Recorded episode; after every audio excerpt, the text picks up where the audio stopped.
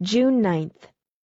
Dear Daddy Longlegs, Happy day! I've just finished my last examination, physiology.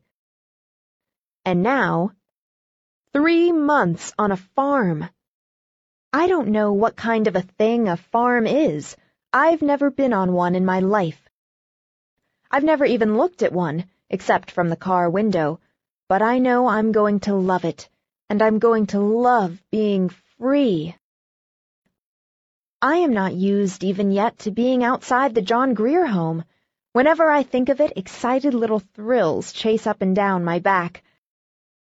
I feel as though I must run faster and faster and keep looking over my shoulder to make sure that Mrs. Lippett isn't after me with her arms stretched out to grab me back. I don't have to mind anyone this summer, do I? Your nominal authority doesn't annoy me in the least. You are too far away to do any harm. Mrs. Lippett is dead forever, so far as I am concerned, and the Semples aren't expected to overlook my moral welfare, are they? No, I am sure not. I am entirely grown up. Hooray! I leave you now to pack a trunk and three boxes of tea kettles and dishes and sofa cushions and books. Yours ever, Judy. P.S. Here is my physiology exam. Do you think you could have passed?